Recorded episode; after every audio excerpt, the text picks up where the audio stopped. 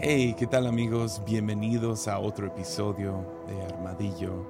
Este es el episodio 227 y se llama Filosofías Huecas. Yeah. Y ah, hoy vamos a estar hablando acerca de algo que creo que he comenzado, o sea, he estado hablando de esto desde que inició Armadillo, ah, pero de manera un poco más implícita. Ah, y, hoy nomás quería ser bastante, mucho más explícito y uh, he tenido un poquito, un poquito de, miedo, si les puedo ser sincero, de nomás decir esto en, en, voz alta y de manera tan explícita. Pero, uh, ¿qué tal? pagamos las cuentas de volada. Ah, si te gusta este contenido y, ah, quieres mantenerlo andando, ah, me harías un gran favor por suscribirte, por recomendar esto a tus amigos, a tus seres queridos. cada comentario importa mucho, cada like, cada vez que, sí, que, que, se comparte esto. Es, es, de increíble beneficio hacia el podcast. Entonces, aprecio mucho que lo hagan y si no lo has hecho, ahí hazme un paro. Igual, si quieres apoyar de manera económica, siempre lo puedes hacer en patreon.com, diagonal Jesiah Hansen, y tendrás acceso a episodios exclusivos y reuniones de Zoom donde me puedes preguntar lo que sea. Si no me creen, pregúntale a Alex. Pero uh, sí, se pone muy chido ese tiempo. Entonces, ah, ya con eso dicho, ¿qué tal entramos al episodio?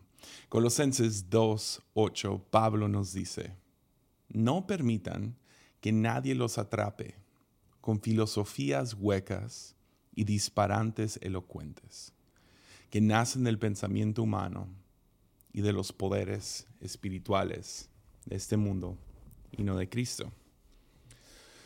Ya, Pablo habla mucho acerca de estas Ah, yo sé que no lo mencioné aquí, pero si te vas unos versículos abajo, ah, menciona estos principados y potestades. Y sé que he hablado de esto en, el pasado, sé que en específico en la serie de Líbranos del Mal, ah, hablamos acerca de estos principados y potestades. Lo, lo menciona alrededor, creo que es entre 8 a 10 veces, dependiendo de cómo lo se traduce. A veces se traduce autoridades y gobernantes. Pero me gusta principados y protestantes, porque te, deja un, ah, no sé, un, te deja con esta pregunta, ¿qué significa principados y potestades? O sea, ¿se refiere a, espíritus o se refiere a poderes estructurales de la sociedad? ¿Se, se, se refiere a personas o movimientos o demonios? Y la respuesta es sí. Todo se encapsula dentro de esta frase, poderes y potestades. Ah, todo se mezcla, el elemento humano y lo satánico o lo sobrenatural termina siendo uno. Y todos los poderes estructurales que organizan la sociedad, como político, económico, religioso, social, ah, cultural, educación, etcétera, todos estos, esos poderes que, que ah, movilizan a la gente, que, que, ponen orden, todo esto son estos centros de poder, terminan adquiriendo su propio espíritu, por así decirlo. Ya no sabes distinguir si esto es un individuo o es una masa de gente o es una ideología o si el diablo está detrás de esto o si Dios está detrás de esto termina todo mezclándose y adquiriendo su propia vida, por así decirlo. Pero antes de que algo se vuelva un poder, principado, potestad, comienza con filosofía. Comienza con un pensamiento. Comienza con curiosidad. Y yo no tengo nada en contra de filosofía. algunas de las personas que más me han formado e inspirado Ah, son filósofos antiguos que he podido leer y, a veces les entiendo, a veces no. No tengo nada en contra de filosofía. Filosofía en sí no es mala, es, la, es el amor de la sabiduría. Hay mucho de filosofía dentro de la Biblia. Podrías hasta decir que los libros como Proverbios, Eclesiastés, Lamentaciones son libros filosóficos, aunque yo sé que los llamamos libros de sabiduría, pero sí son especialmente Eclesiastés es un libro filosófico buscando el significado de la vida, ¿no? Y encontrándote en, muchos caminos sin salida. pero, entonces no tengo nada en contra, pero todo movimiento, todo, uh, estos poderes estructurales que organizan nuestra sociedad comenzaron con una filosofía. Y si, si eres sensible, Si tienes cierta, no sé, discernimiento, ah, creo que podrías sentirte igual que yo y que algo en este mundo está mal. Si prestamos atención, podemos ver que hay algún tipo de enfermedad cultural y eso no nomás es donde yo vivo, aquí en México, es parece ser, por lo menos del lado occidental, hay como que una enfermedad cultural, un malestar en el mundo. Y muchos, especialmente artistas, especialmente gente más sensible, tienen el presentimiento de que algo hace falta. Una carencia de hogar, una carencia de Dios. Y no es nuevo, lo hemos sentido ah, probablemente la mayoría de nuestras vidas, el momento en que despertaste y te diste cuenta, no, no hay Dios en esto. Ah, o por lo menos se siente así, ¿no? Y mi sospecha es que hemos caído en estas trampas de filosofías huecas. Entonces, desde que comencé Armadillo, no voy a, no voy a actuar como que sabía esto, pero Ah, desde que lo comencé, volteando atrás en retrospectiva, he estado peleando o luchando contra tres filosofías que no nomás gobiernan la cultura, pero siento que gobiernan o tienen por lo menos ahí su, su aguijón dentro de lo que es la iglesia cristiana. Y están presentes pues en cultura claramente, pero también en cristianismo. Y veces de manera implícita, está debajo del agua, a veces de manera explícita y decimos, ah, pero no sabemos exactamente qué es. Pero desde que comencé Armadillo he estado batallando, luchando contra estas tres filosofías, en mi opinión, huecas. Y las tres son, se los voy a decir, y lo vamos a nomás hablar de los tres. a, a, lo mejor si me acuerdo ahorita grabando el episodio puedo Puedo hacer referencia a episodios pasados donde los ataqué más de frente. Pero los tres son individualismo, la filosofía del individualismo, la filosofía del modernismo y la o modernidad también podrías decir. Creo que es modernidad, no modernismo. Ah, pero, y la tercera es secularismo. Entonces tienes estas tres filosofías que creo que nos están robando de un, de un cristianismo más profundo, por lo menos aquellos que somos creyentes, y está robando de significado la vida, está creando ah, mucha inestabilidad emocional y mental. Ah, no creo que son los únicos problemas, pero definitivamente serían como que los espíritus del aire. Ah, son, son, son, son estos principados y potestades, son, son estas filosofías huecas dadas por gente muy elocuente ah, que nos convencen de seguirlo. Y nos dicen, mira, es obvio, es por aquí. Entonces quiero, quiero nomás hablar de cada uno de estos, ah, comenzando con individualismo. Individualismo. una sociedad individualista, la cual México sería uno, por lo menos en su mayoría creo. Cualquier persona que vive en el 2023 y es adulta Ah, vive con un poco de la filosofía del individualismo, a menos de que te mantuviste lejos de cultura, no viendo películas, no leyendo libros, no en redes sociales, etc. Todos tenemos un poco de eso dentro de nosotros. Tenemos esta filosofía, ahí está, gobierna en nuestras cabezas. Pero una sociedad individualista ah, predica que el individuo y sus logros lo son todo. Ya, y que cada persona es capaz de un destino especial. Eso lo ves claramente en la iglesia también.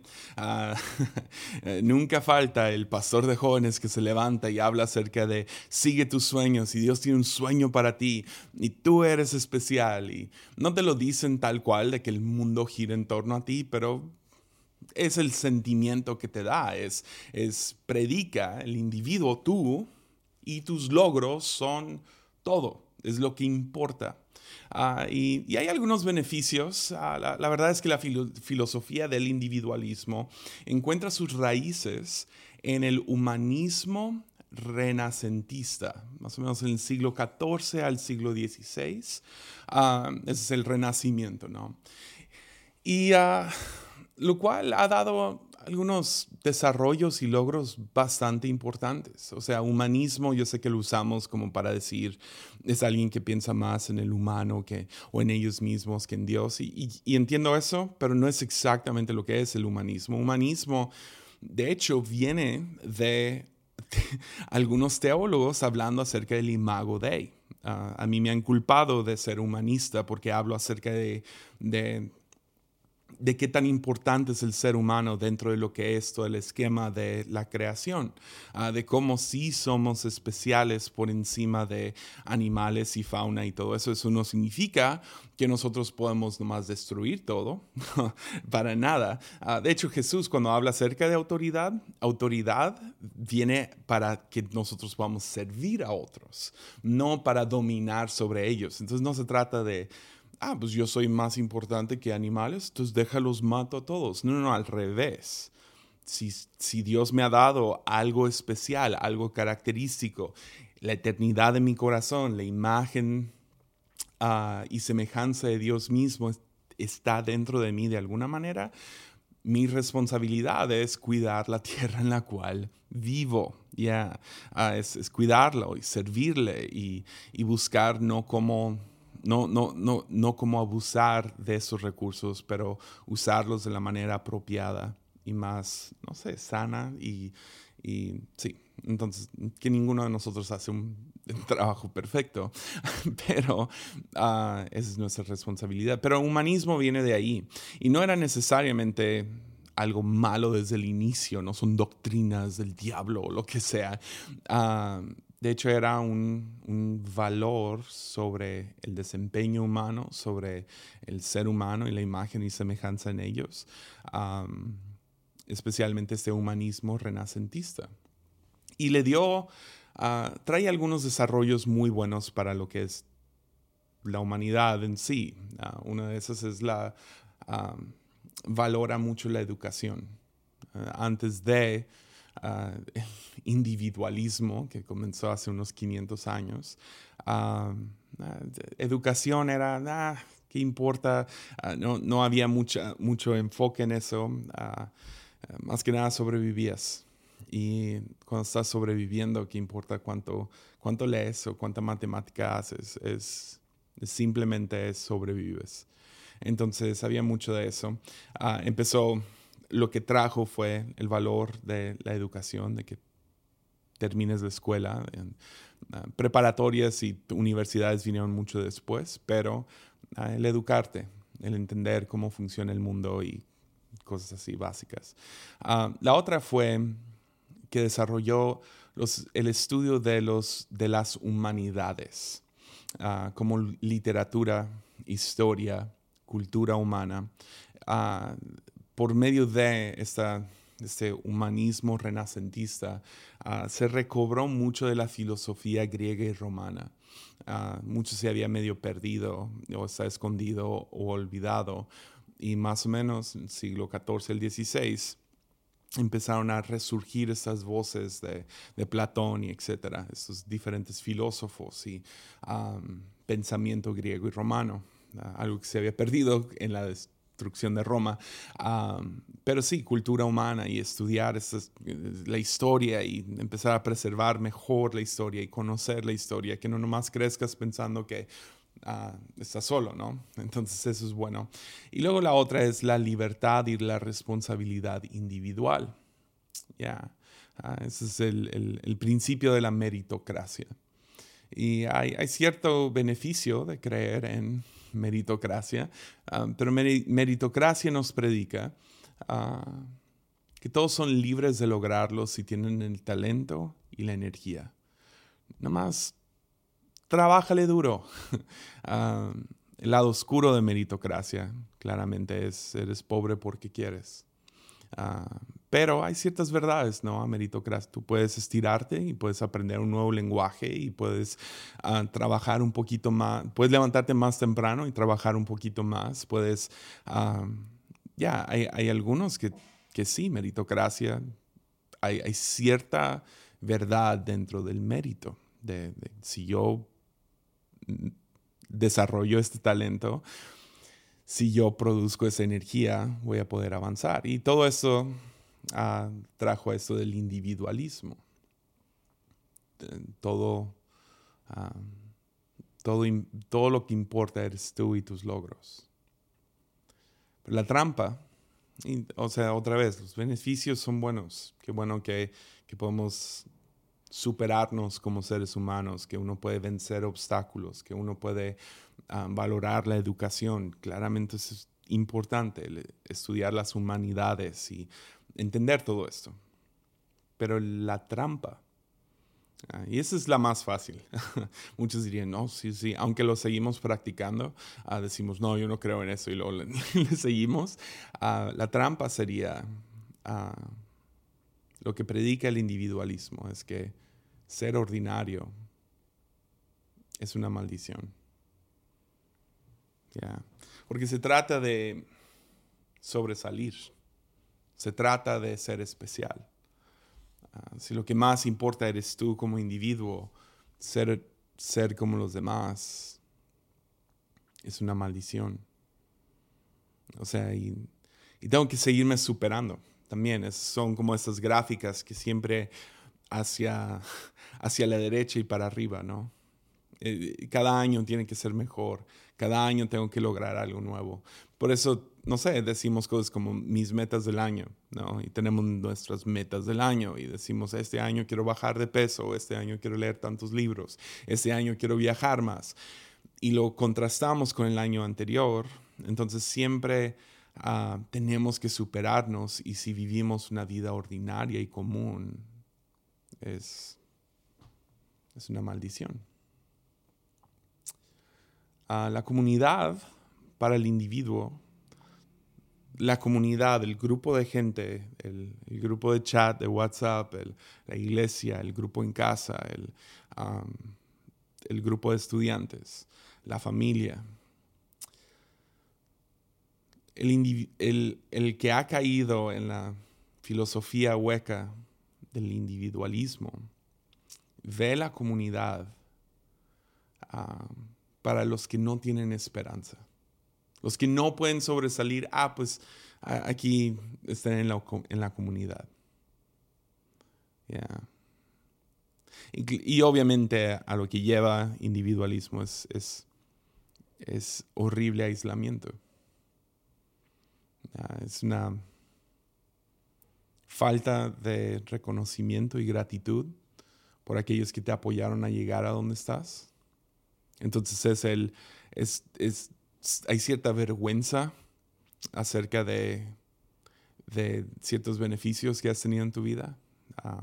es la razón que vemos muchas víctimas, aunque viven en casas muy increíbles y viven en, no sé, tienen salarios buenos y ah, trabajan trabajan trabajos que aman, pero de todos modos tienen que victimizarse de alguna manera porque lo que predica una sociedad individualista es que tienes que superar esta, esta, esta batalla, tienes que salir de alguna batalla y si no has salido de alguna batalla, sino gente te ha ayudado en el camino, y la verdad vives de cierto privilegio, eso es algo malo. Privilegio es algo malo.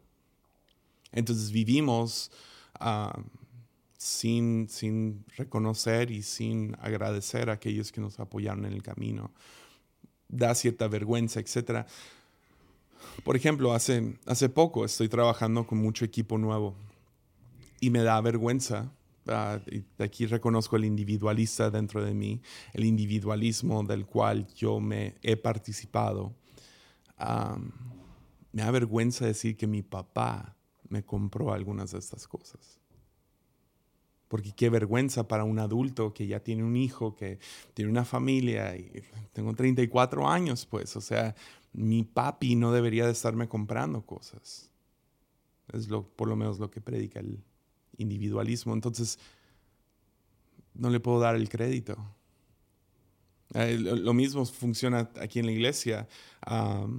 soy el hijo del pastor y tengo ciertos beneficios por ser el hijo del pastor. Yo quisiera decir que estoy donde estoy por mi desempeño y siento que trabajo duro y siento que, que quiero empatar algunas cosas, pero al mismo tiempo no sé si yo estaría donde estuviera si no fuera por el privilegio de ser el hijo del pastor. El individualista dentro de mí le da vergüenza decir estas cosas. No quiere reconocer que mi padre abrió camino, que otros me han apoyado en el camino, que, no sé, la razón que puedo predicar en diferentes conferencias no es por mi habilidad y talento, es porque amigos abrieron la puerta. La, razón que este podcast llega a la gente que llega es por, porque tú me apoyas. Los que apoyan en Patreon, los que apoyan compartiendo esto, los que les gusta y dicen, hey, escucha a este señor raro de Tepic Nayarit. La otra cosa que hace esta filosofía de individualismo es que en aislamiento todas tus relaciones son de competitividad y rivalidad. Ves a gente como rivales o peones. A ver, ¿tú me vas a ayudar para poder subir un escalón o te tengo que ganar? Y a lo mejor no es tan violento como, ok, saquemos los guantes y vámonos al ring, pero definitivamente hay un te uso hasta que me eres inútil. Y eso es prevalente en la sociedad en la cual vivimos y se pierde el individualismo, se pierde el beneficio del trabajo en conjunto. siempre es quién está encargado, quién se va a llevar el crédito, quién está en la cima. creo que uno de los mejores ejemplos sería Steve Jobs, ¿no? Steve Jobs, el, el fundador de Apple, uh, que él nunca, él no estaba con un, saco de laboratorio dentro de ahí ah, juntando diferentes microchips para crear el iPhone. Ah, no, hay un, hay un mar de científicos atrás de él que él nomás llega y dice, hagan esto y hagan lo otro y no quiero que funcione así, quiero que funcione así. Y cientos de otras personas hacen, lo hacen posible, sin embargo es él solo sobre la plataforma, tomando el crédito. De Él se escriben los libros, de Él se hacen las películas. Ese es el individualismo. no, no reconoce que el trabajo fue en conjunto, no aprecia y no reconoce el apoyo de otros. Ah, no estoy diciendo que Steve Jobs no los reconoció, pero por lo menos a imagen de lejos, eso es lo que es. muchas iglesias son así. Yeah. Y uno de los lados muy oscuros de individualismo es que el fracaso es individual. Como está sobre ti todo el desarrollo, ah, perdón, la responsabilidad y la, autoridad sobre tu propia vida, fracaso también es individual. Y yo sé que a lo mejor diríamos que esto es algo bueno, pero cuando fracasas ya no puedes culpar a los dioses. No, no puedes ah, los dioses Ah, no, en, una sociedad individualista que ha adoptado la filosofía de individualismo. Es una sociedad cruel, porque eres completamente responsable si tú fallas. No se trata de suerte, no se trata de dónde naciste o dónde te criaste, de qué maestro te tocó en la escuela, de qué amigos estaban cerca de donde tú vivías. No, cualquier fracaso está completamente sobre ti. Y esto, es abrumante. No podemos culpar que estamos en... Ahora, claro, nadie quiere ser víctima, no quieres decir, ah, es culpa de dónde nací, todo eso, mejor me rindo. No, no, no, no me escuchen ahí. Eso no es lo que estoy diciendo. Lo que estoy diciendo es que si todo éxito es individual, entonces todo fracaso es individual.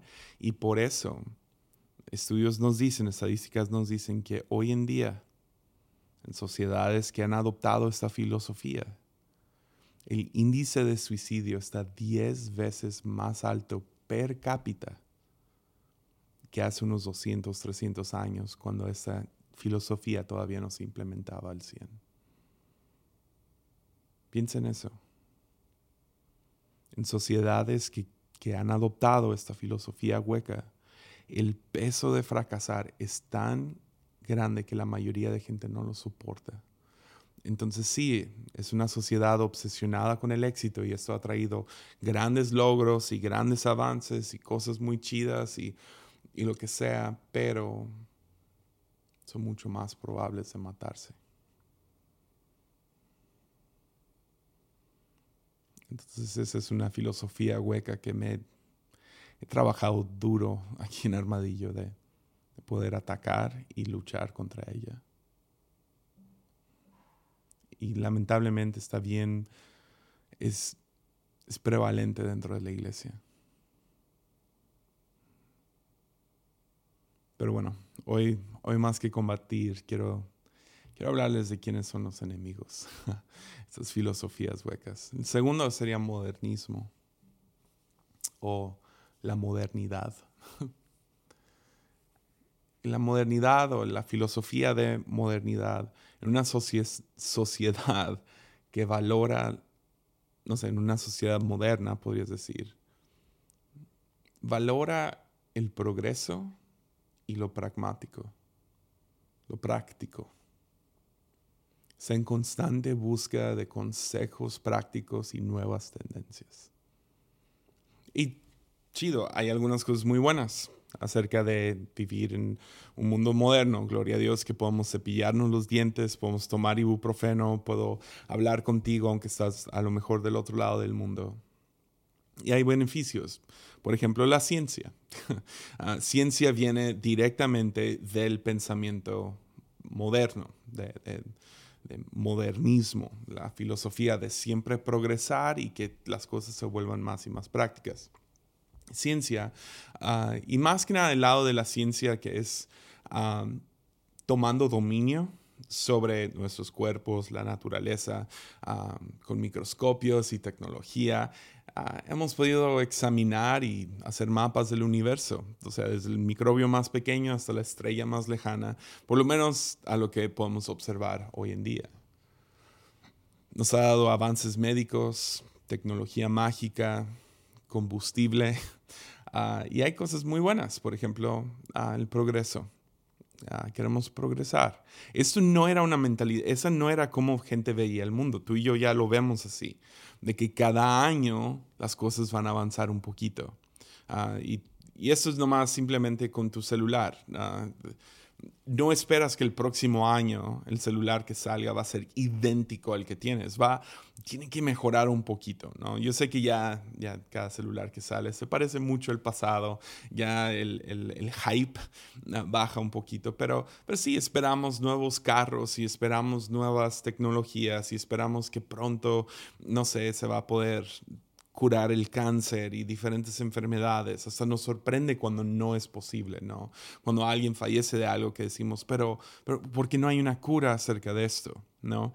Eh, pero por muchos siglos y siglos, por la mayoría del tiempo de la historia humana, se ha pensado en ciclo que nomás las cosas son como son. Esto lo puedes ver en la Biblia misma. El, el filósofo de Eclesiastés que dice que no hay nada nuevo bajo el sol, que las cosas nomás giran y giran y giran y dan vueltas y Ah, si tu abuelo era carpintero, entonces tu papá es carpintero, entonces tú eres carpintero y tus hijos serán carpinteros y tus nietos.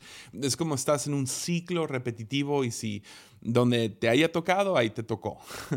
no hay forma de salir de este ciclo, daba vueltas. Esa era la manera en que se veía el mundo. Y progresivo, o, progresión o progreso ah, nos ayudó a pensar en el mundo como algo, estamos apuntando hacia alguna dirección. Es algo bueno. Es, bueno pensar así. Um, ¿Cuál es el siguiente paso para la humanidad, para la sociedad, para cosas como, sí, política y eh, ciencia y religión. Qué, bueno pensar hacia adelante. Es, algo bueno. La otra cosa buena es velocidad. Ah, podemos viajar a cualquier lugar del mundo en 26 horas, por lo menos en este momento. A lo mejor se van a desarrollar nuevas tecnologías o a lo mejor van a usar cohetes en el futuro y vamos a poder llegar aún más rápido, pero en este momento, del punto, del punto A a punto B más lejano del mundo, se puede llegar en 26 horas. Toda la información de una librería cabe en un microchip del tamaño de tu uña, aún más chico. y podemos ponernos en contacto con quien sea en el mundo en menos de un segundo. Es, increíble, velocidades. Gloria a Dios por modernismo ahí, que podemos movernos más rápido. Y trabajo ah, por por las cosas que tecnología y ciencia y progresión, perdón, progreso nos ha traído, ah, tú y yo no nomás tenemos que trabajar lo que, lo que nos tocaba. La mayoría de gente escuchando esto potencialmente podrían dedicarse a algo que aman hacer. Entonces, trabajo, trabajo, hacer un trabajo que disfrutas nunca ha sido más fácil de obtener. Por la historia de la humanidad nunca ha sido así. Y hoy en día, si tú quieres dedicarte a hacer podcast, puedes hacerlo. La, la, trampa de, lo moderno, de la filosofía moderna, del modernismo o de la modernidad, primeramente es el pragmatismo. Y es lo práctico, ¿no? El movimiento moderno intercambió la belleza por función. Que algo funcione, que nomás dale. De hecho, Adolfo Luz, L-O-O-S, en 1910, argumentó que la belleza en arquitectura era un desperdicio, un desperdicio de dinero que, que, hace falta. Y desde entonces, estamos hablando de apenas hace 100, 110, 113 años, hasta ahora, los, los banqueros y las diferentes personas en desarrollo dijeron, chido, podemos ahorrarnos el dinero de poner cosas hermosas o hacer arquitectura hermosa. No, nos ahorramos toda la decoración, nomás hagamos estas cajas de concreto. Y en algunos casos, arquitectura moderna puede ser muy, muy hermosa y funcional y, bonita. Y lo ves en Apple TV, en las casas estas que ah, tienen energía ah, reutilizable o lo que sea, sustentable. Y tienen, no sé, estas hermosas ventanas y esto y lo otro. Pero la mayoría de arquitectura hoy en día es horripilante. ¿no? Son estas cajas grises de concreto con ventanas cuadradas. Ah, está horrible. Si tú ves cualquier ciudad moderna hoy en día, se ve feo. Vuela sobre la Ciudad de México y vas a ver a qué me refiero. Y esto no tiene que ver con pobreza. Ah, volando sobre eh, ciudades más, no sé, digamos que Ciudad de México, la mayoría ahí de, de, diferentes colonias más, más pobres o lo que sea. No se trata de pobreza, se trata de... El, es práctico. Nomás hazlo. Y, y este tipo de pensamiento ha infiltrado todo. Ah, vamos a hacer una película, no más hazlo. Apunta la cámara, uh, agrégale efectos especiales después, ahí lo hacemos. y se, ve hasta en arte, que es lo, o sea, obviamente muchos trabajos no son bellos. y arquitectura, yo, yo lo considero más un arte. Cuando se infiltró a la arquitectura, se empezó a infiltrar a todos los demás artes. Entonces, pintura,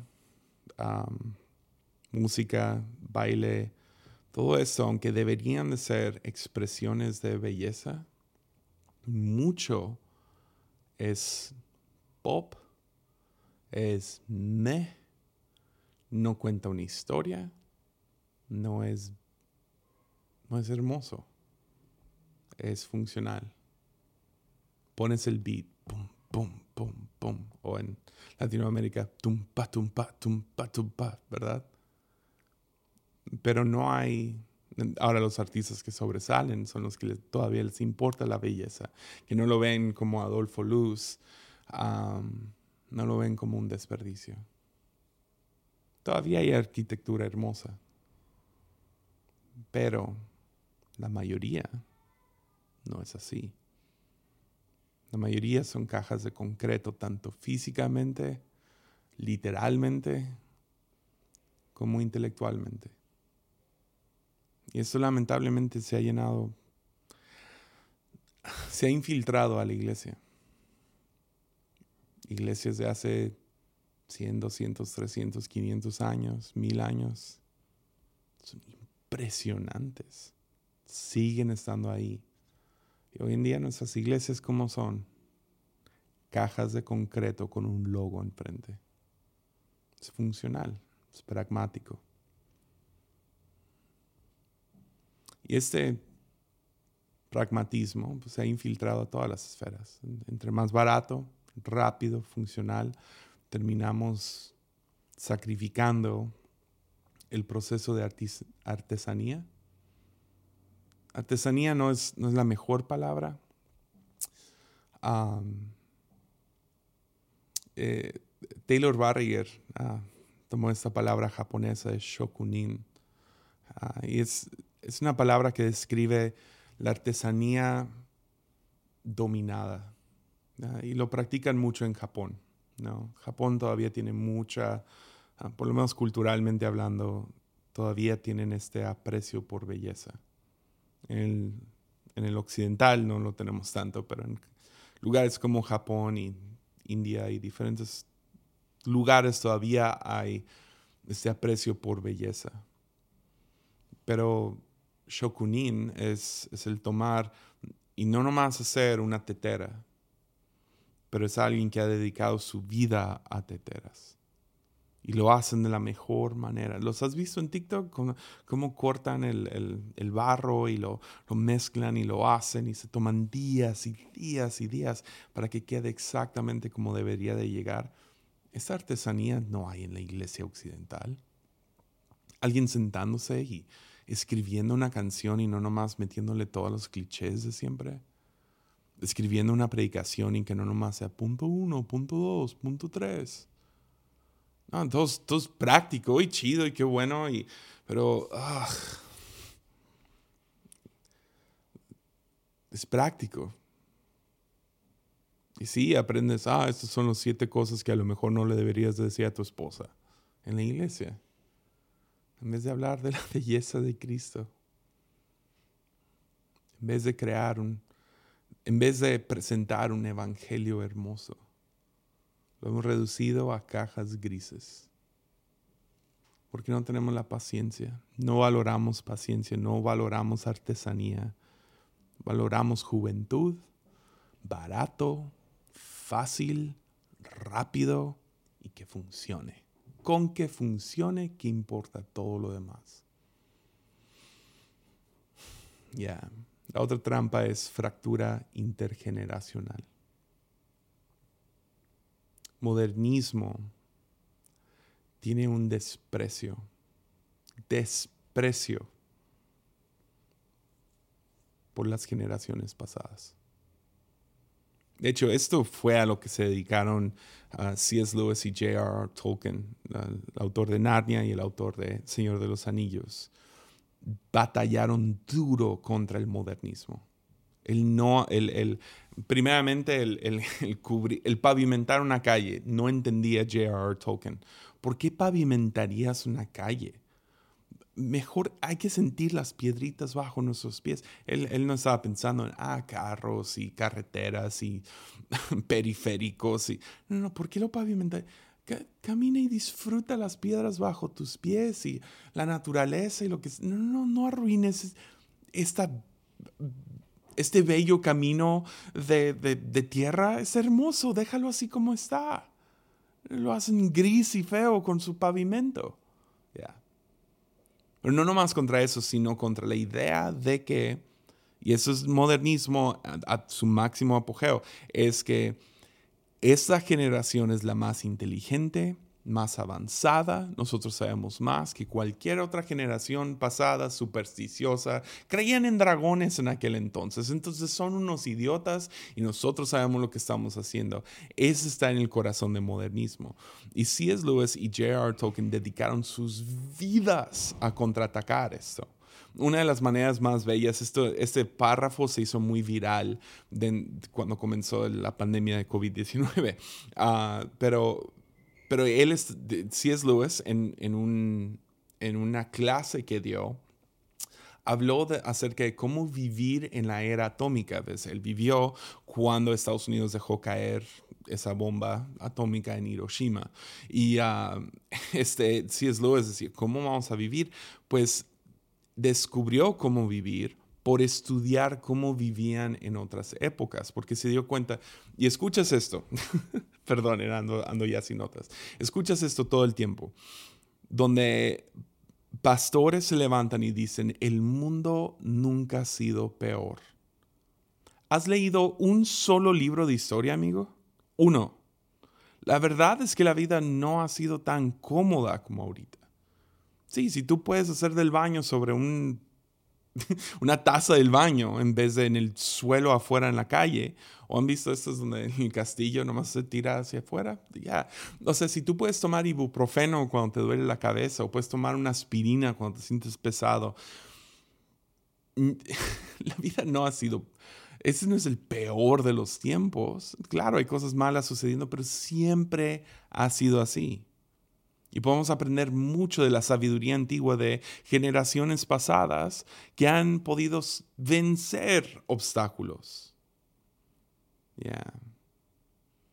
Entonces, C.S. Lewis predicaba mucho en no exagerar la novedad de nuestras situaciones. Porque nada es, esto no es nuevo.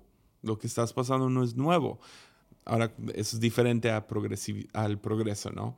Progreso dice, el mundo siempre es igual, pero, y eso es donde la filosofía huecas choca uno contra el otro, porque dice, ah, no, no, las cosas son nuevas, entonces todas estas nuevas, estas novedades, ah, nunca les ha pasado a nadie, pero la verdad es que si volteas atrás, el ser humano siempre ha luchado contra guerra, pestilencia,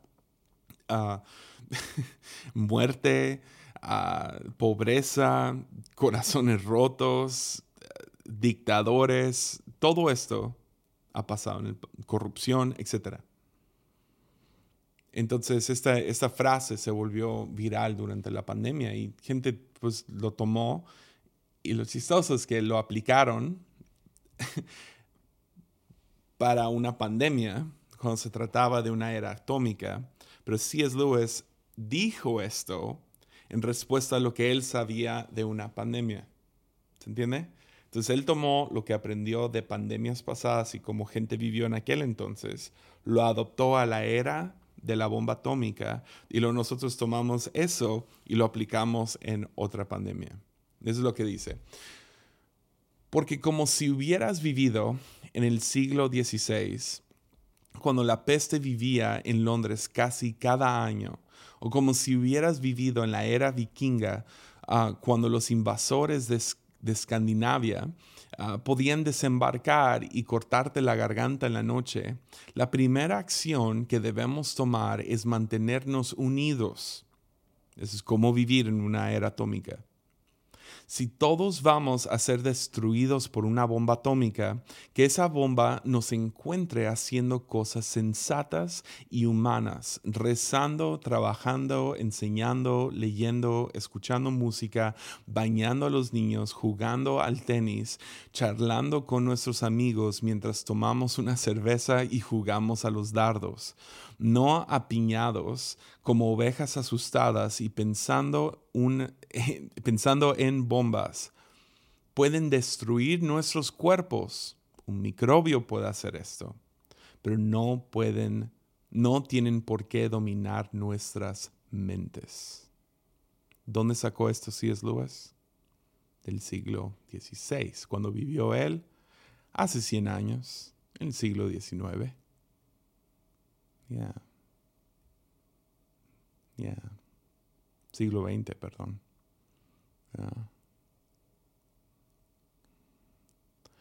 Muchos dentro de la iglesia moderna piensan que las sendas antiguas es la iglesia de los 80s, 90s. Ya, a lo mejor de 390. ¿Has pensado en eso? Que la, iglesia, que la iglesia ya tiene más de 2000 años de existencia.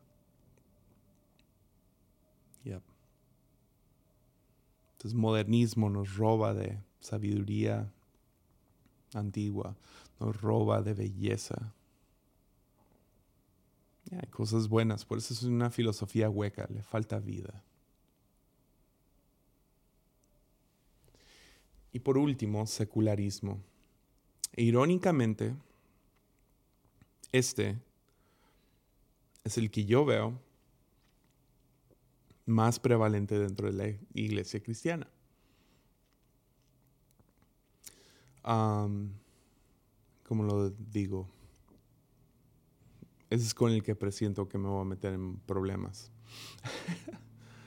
Pero el secularismo es una perspectiva que aboga por la separación del gobierno de cualquier influencia religiosa. Eso comenzó en Francia hace un siglo dos atrás. No lo escribí la fecha, pero, la verdad es que se terminó convirtiendo en la separación del cielo y la tierra.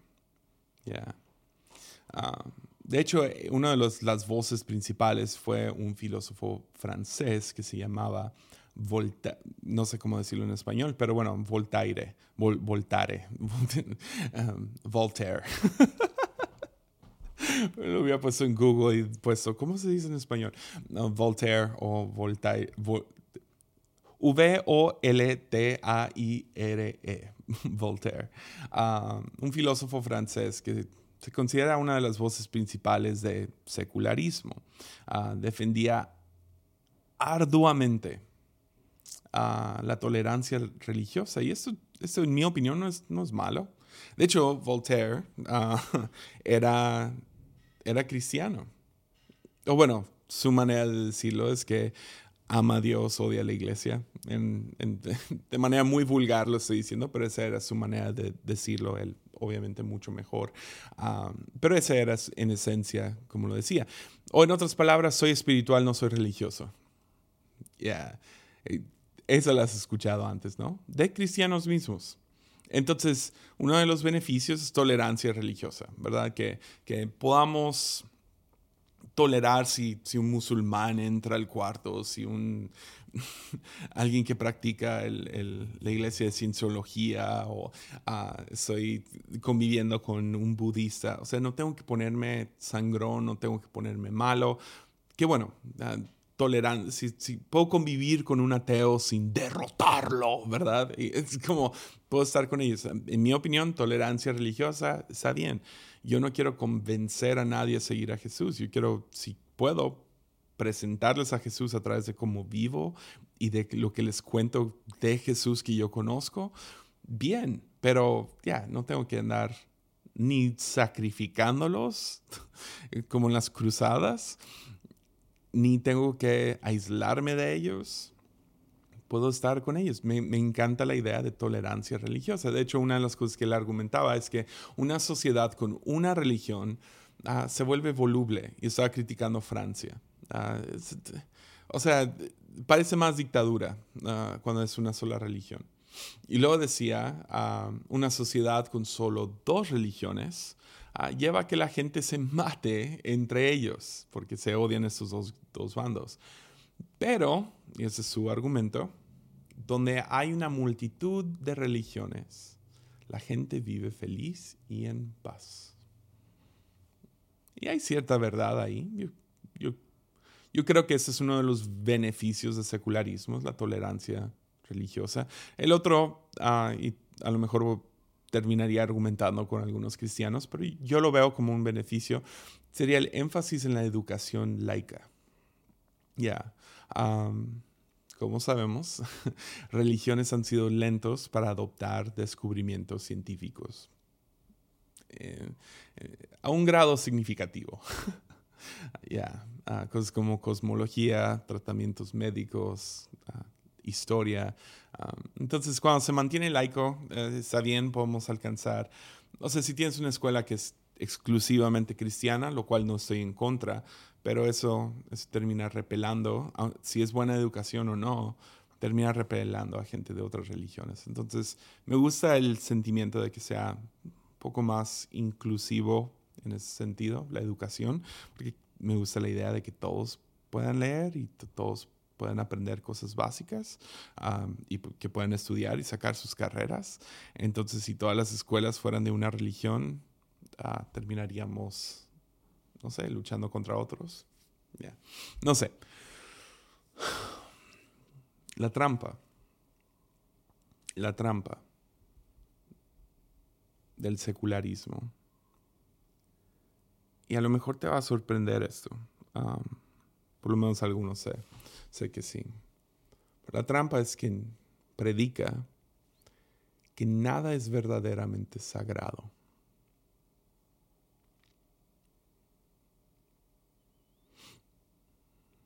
a lo mejor te diría el secularismo, te diría, hay cosas que tú llamarías sagrado, pero no hay nada realmente sagrado. O sea, hay cosas que tú consideras sagrado, pero nada es sagrado. Y eso es algo con lo que he luchado por los últimos cinco, siete años. Creo en lo sagrado. Como cosas fuera de mi perspectiva, esa cosa es sagrada o no. Y, creo que ya estoy del otro lado. Creo que Dios me ha estado exorcizando de esta filosofía hueca del secularismo. Porque otra vez, Voltaire, uno de los las voces principales abogando por la separación del Estado con la iglesia, que bien chido, no tengo tanto problema con eso, era cristiano. Pero mucho de lo que él enseñó no nomás fue la separación de iglesia y gobierno, terminó siendo la separación de cielo y tierra.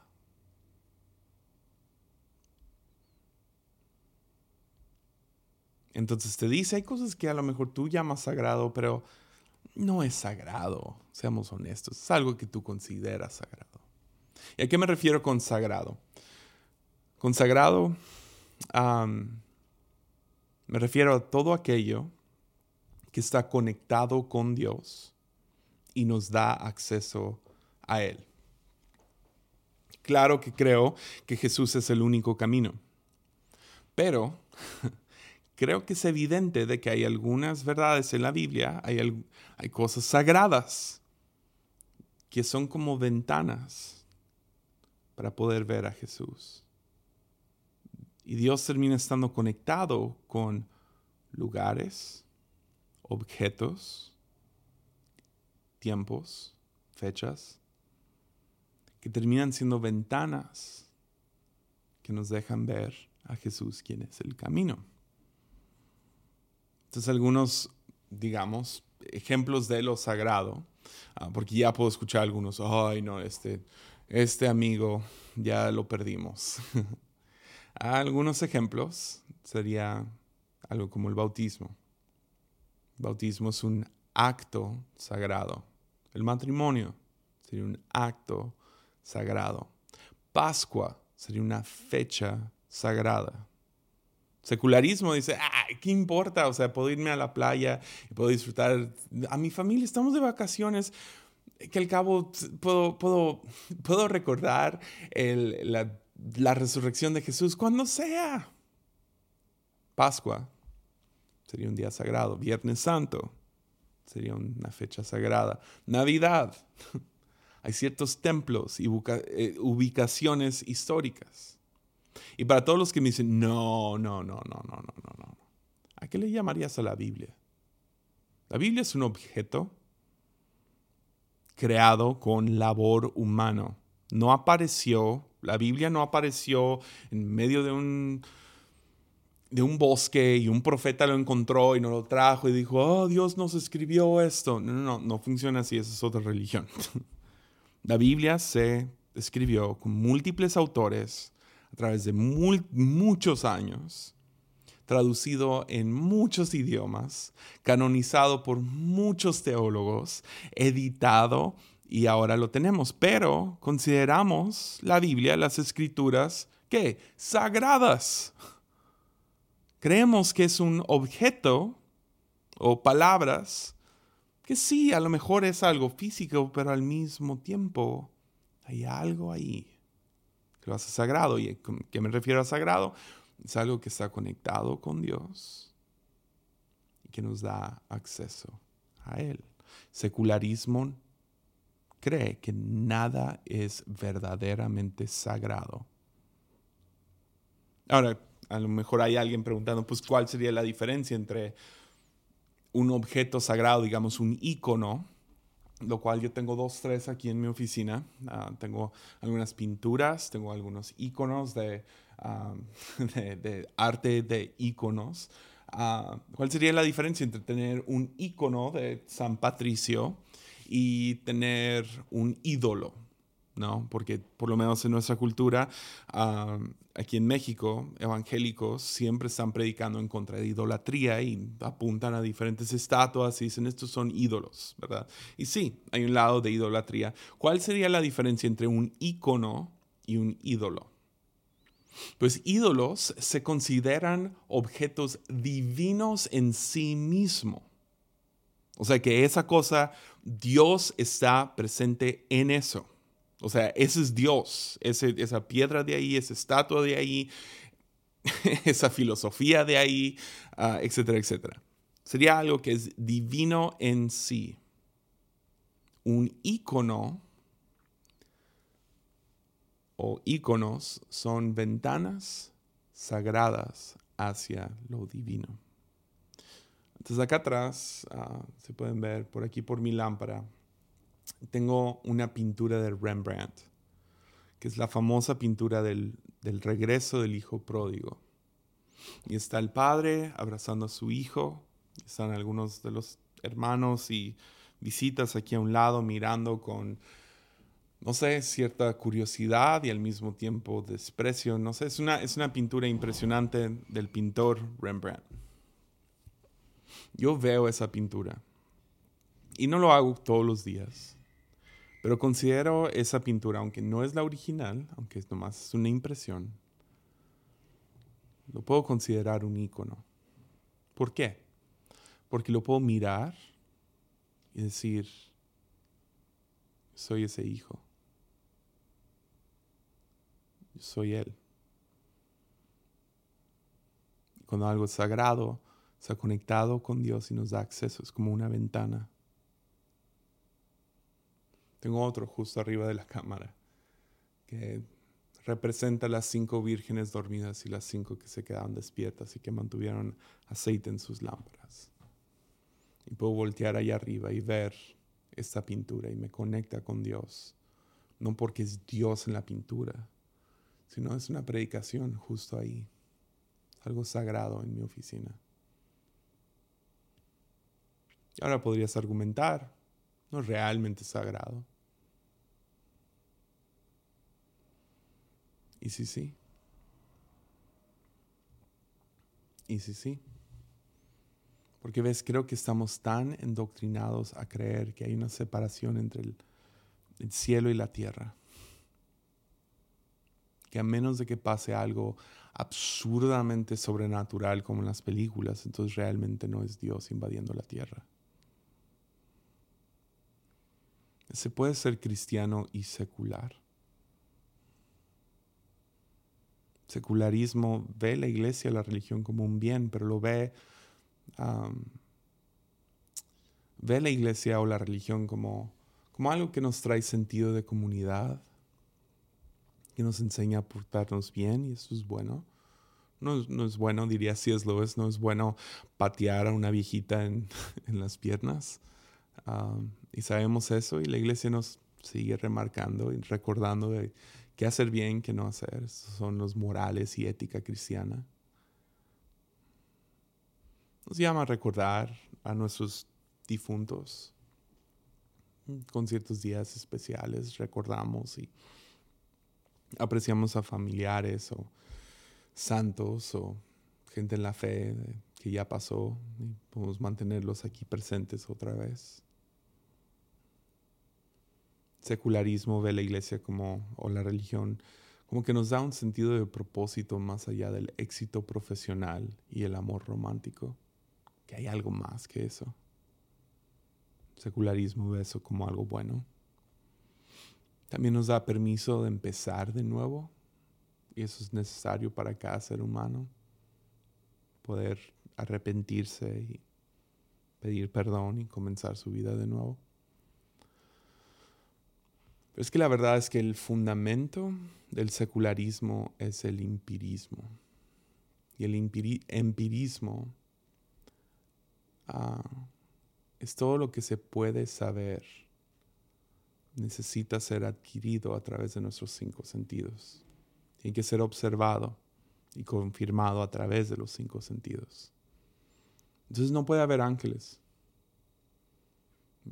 Milagros deberían ser explicados. Paz que sobrepasa entendimiento es más una sensación. Gozo robusto, amor sacrificial. Ya no. Esa es una grande.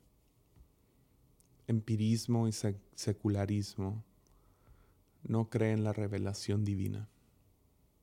No puede nomás aparecer un pensamiento nuevo. Porque ves, no puede existir misterio y no puede existir lo sagrado.